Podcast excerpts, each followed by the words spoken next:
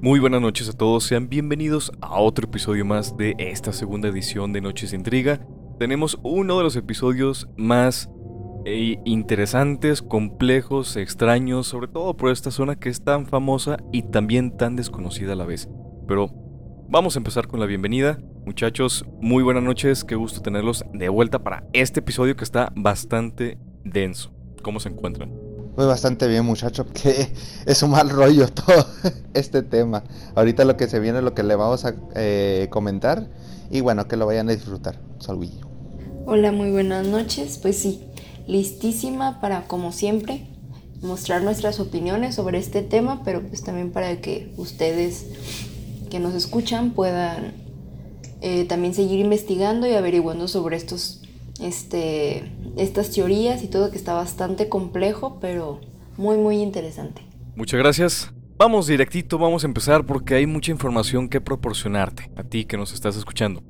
Este es el continente, por así decirlo, más inhóspito y desolado de la Tierra, que, para ser más concisos, abarca 14 millones de kilómetros cuadrados, donde solamente ciertas personas han sido los afortunados, han sido las afortunadas de conocer, pues, tales tierras. De hecho, mayormente como 4.000 personas máximo al año van y vienen y los que viven ahí tienen que evacuar por los problemas de salud y, y de la mente, por el frío. Ese es un dato curioso. De hecho, hay una...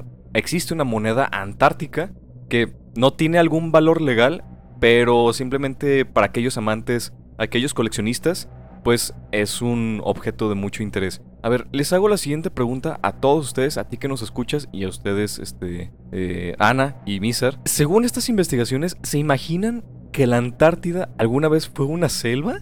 Eh, sí, de hecho hay geonólogos que han dicho que la Antártida anteriormente era un lugar que había, de hecho, más raza de animales.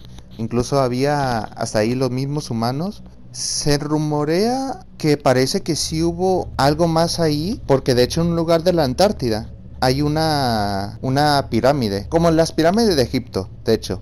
Y mayormente dicen que ahorita ya tiene como 10.000 años.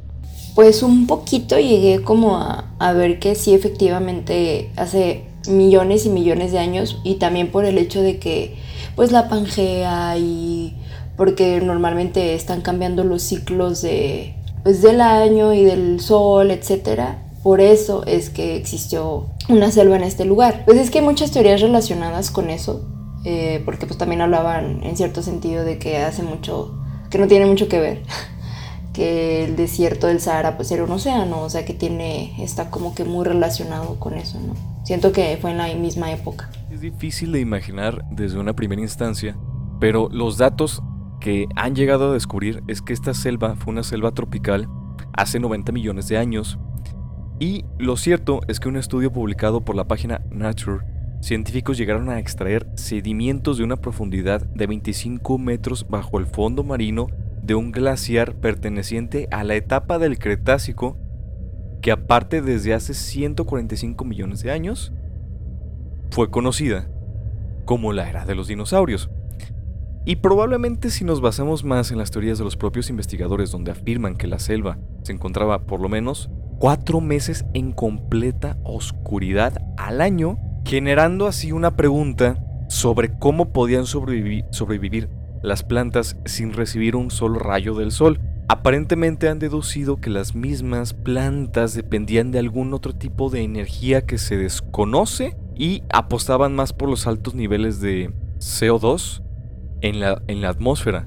De hecho, eh, hay, una, hay algo en el cosmos o en el espacio que se llama neutrinos. Para que sepan qué es, por los que no lo saben, son partículas pequeñas cargadas de energía. Y menciono esto porque esas partículas, por alguna razón, descubrieron que solo llegan a la Antártida. En todo el año en todo este tiempo, esas partículas cargadas de energía llegan a ese lugar y la mayoría está bajo la nieve. Eso, eso que mencionaste, también vamos a llegar hasta ese punto.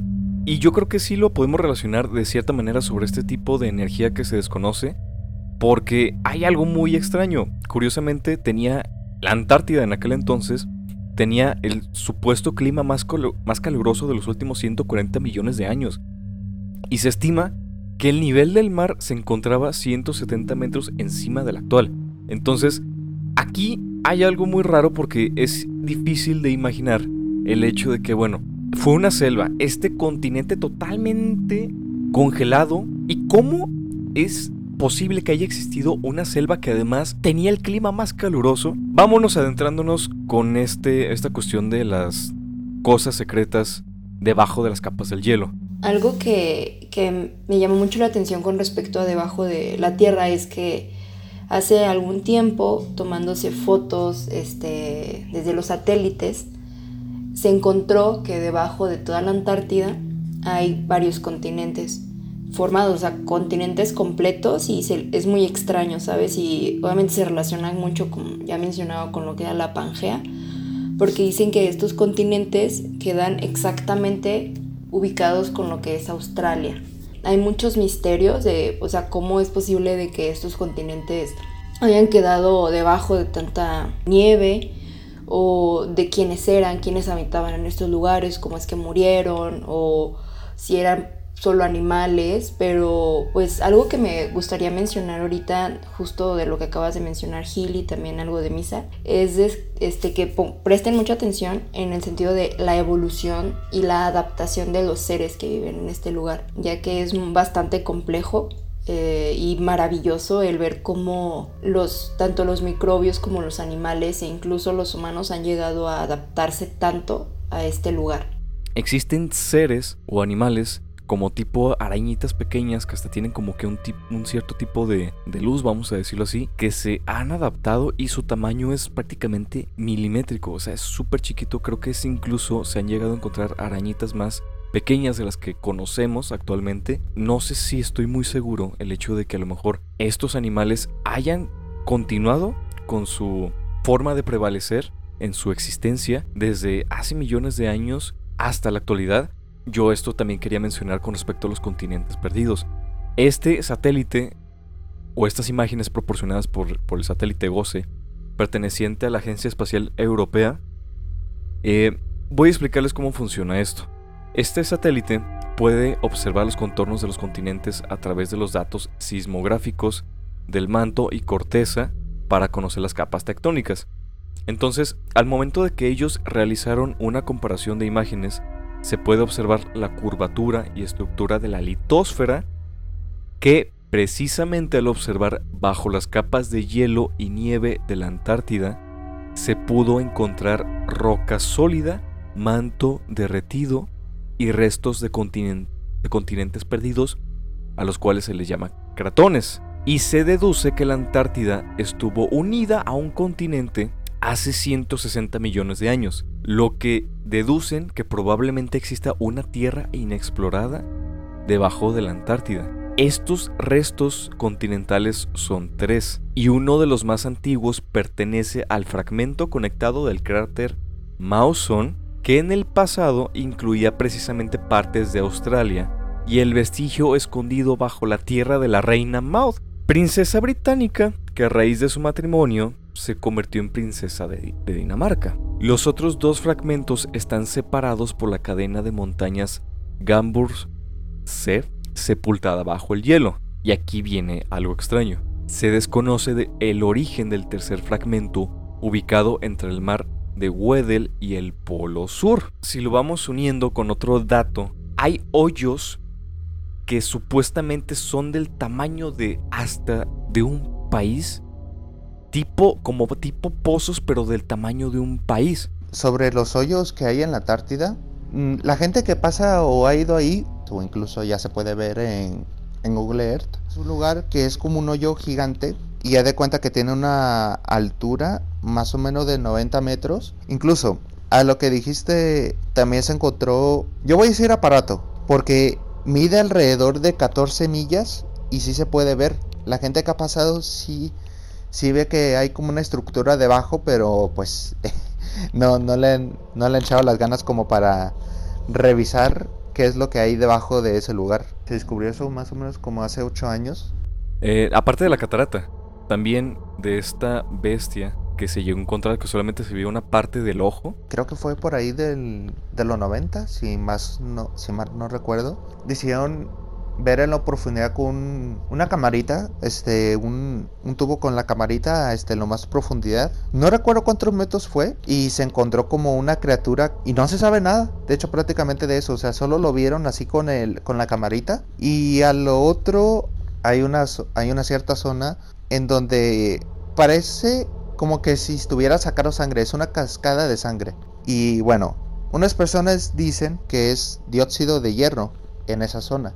Pero hay un problemita respecto a, a, esas personas que piensan eso. Que la gente que ha ido a investigar el lugar, el problema es que huele característico de la sangre y tiene el hedor de putrefacción. Entonces, ¿qué es esto? De, de que algo está podrido debajo. Y así va en todo el año. También se dice que en cierta parte de la Antártida, no recuerdo en qué zona, pero hay una zona específicamente donde hay una concentración muy alta de ciertos microorganismos que aparentemente son peligrosos. Hay tipos como de virus que, que no se ha descubierto, no se, no se ha deducido qué son, o sea, cuál es su rango de, de, de peligro, pero se dice, o al menos se ha hecho la teoría de que si supuestamente el día en que la Antártida ya empiece, por esta cuestión del calentamiento global, empiece a derretirse, los, los hielos empiezan a, a, derretirse, estos microorganismos van a volver a tener la vida, van a volver a cobrar vida y van a estar viajando hacia los males y que supuestamente esto puede desencadenar una cuestión de supuestamente de oleadas o de otras enfermedades precisamente por estos organismos, microorganismos que no se han estudiado y que tienen millones de años ahí congelados. Y esto es un peligro latente que tiene o se ha venido diciendo que tiene la Antártida que si se llega a descongelar esa parte, van a liberar estos bichos, vamos a decirlo así, y nos van a terminar afectando a todos. Y hay algo, yo también aquí quiero sumarle algo muy interesante. Ok, si ya vimos esta cuestión de que hay un gran cañón, de hecho, de 100 kilómetros de largo y 1,5 de profundidad, también de que existe una selva, un pueblo, ahora vamos a tenerlo en algo más extraño. Una anomalía térmica detectada en 2001, una posible existencia desde el 2003, algo muy reciente si lo comparamos con el resto de los hallazgos, que es la cumbre del Monte Miguel. Esta cumbre tiene uno de los hallazgos más alucinantes, pues en dicho lugar oculto por las nubes, normalmente, se encuentra un lago de lava del cual se estima unos 90 a 215 metros de diámetro, con una temperatura de la lava que oscila entre los 989 grados a los 1.279 grados centígrados, el rango más extremo que pudiera alcanzar la lava en la Tierra.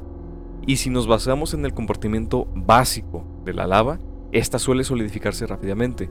Los científicos han afirmado que se encuentra tan lejos de la civilización que, que parece como si perteneciera a otro planeta y nadie ha subido hasta ahí. Entonces, aquí, ¿qué es lo que queremos llegar? Porque es un rompecabezas literal esta zona de la Antártida. ¿Cómo es posible que existan y hayan existido tantos comportamientos en esta zona y podamos encontrar esta clase de anomalías como lo que es un lago de lava en la Antártida?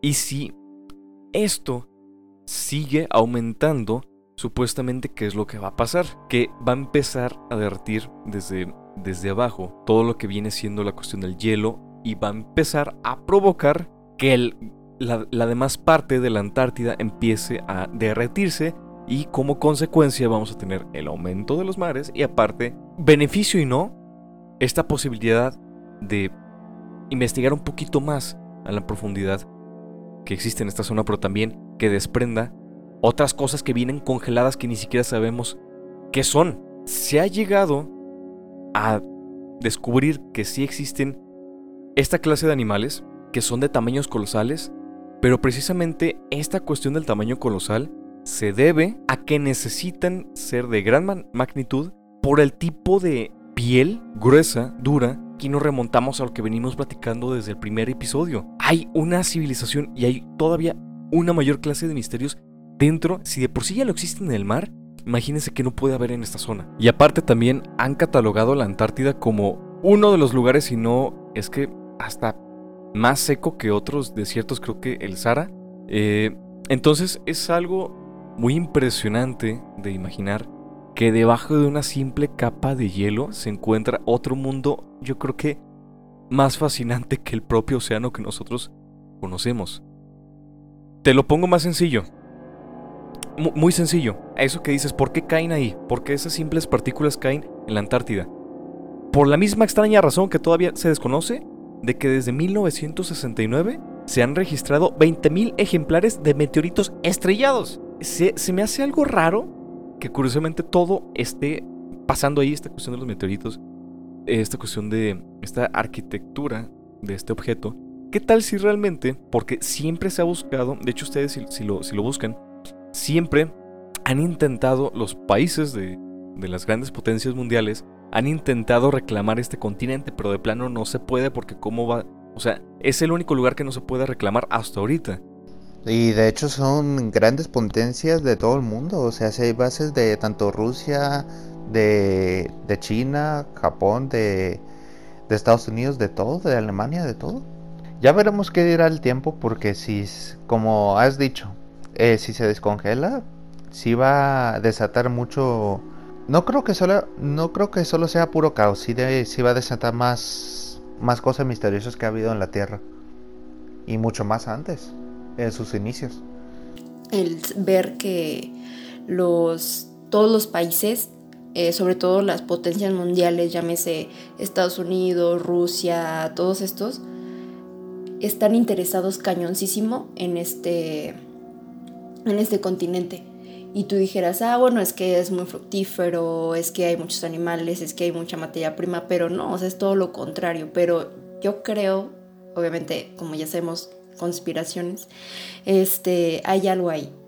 Y estos países lo saben, o sea, la gente importante, los científicos, sobre todo los que son manejados por las potencias, saben que hay cosas importantes y misteriosas que no quieren que nosotros, los civiles, nos enteremos.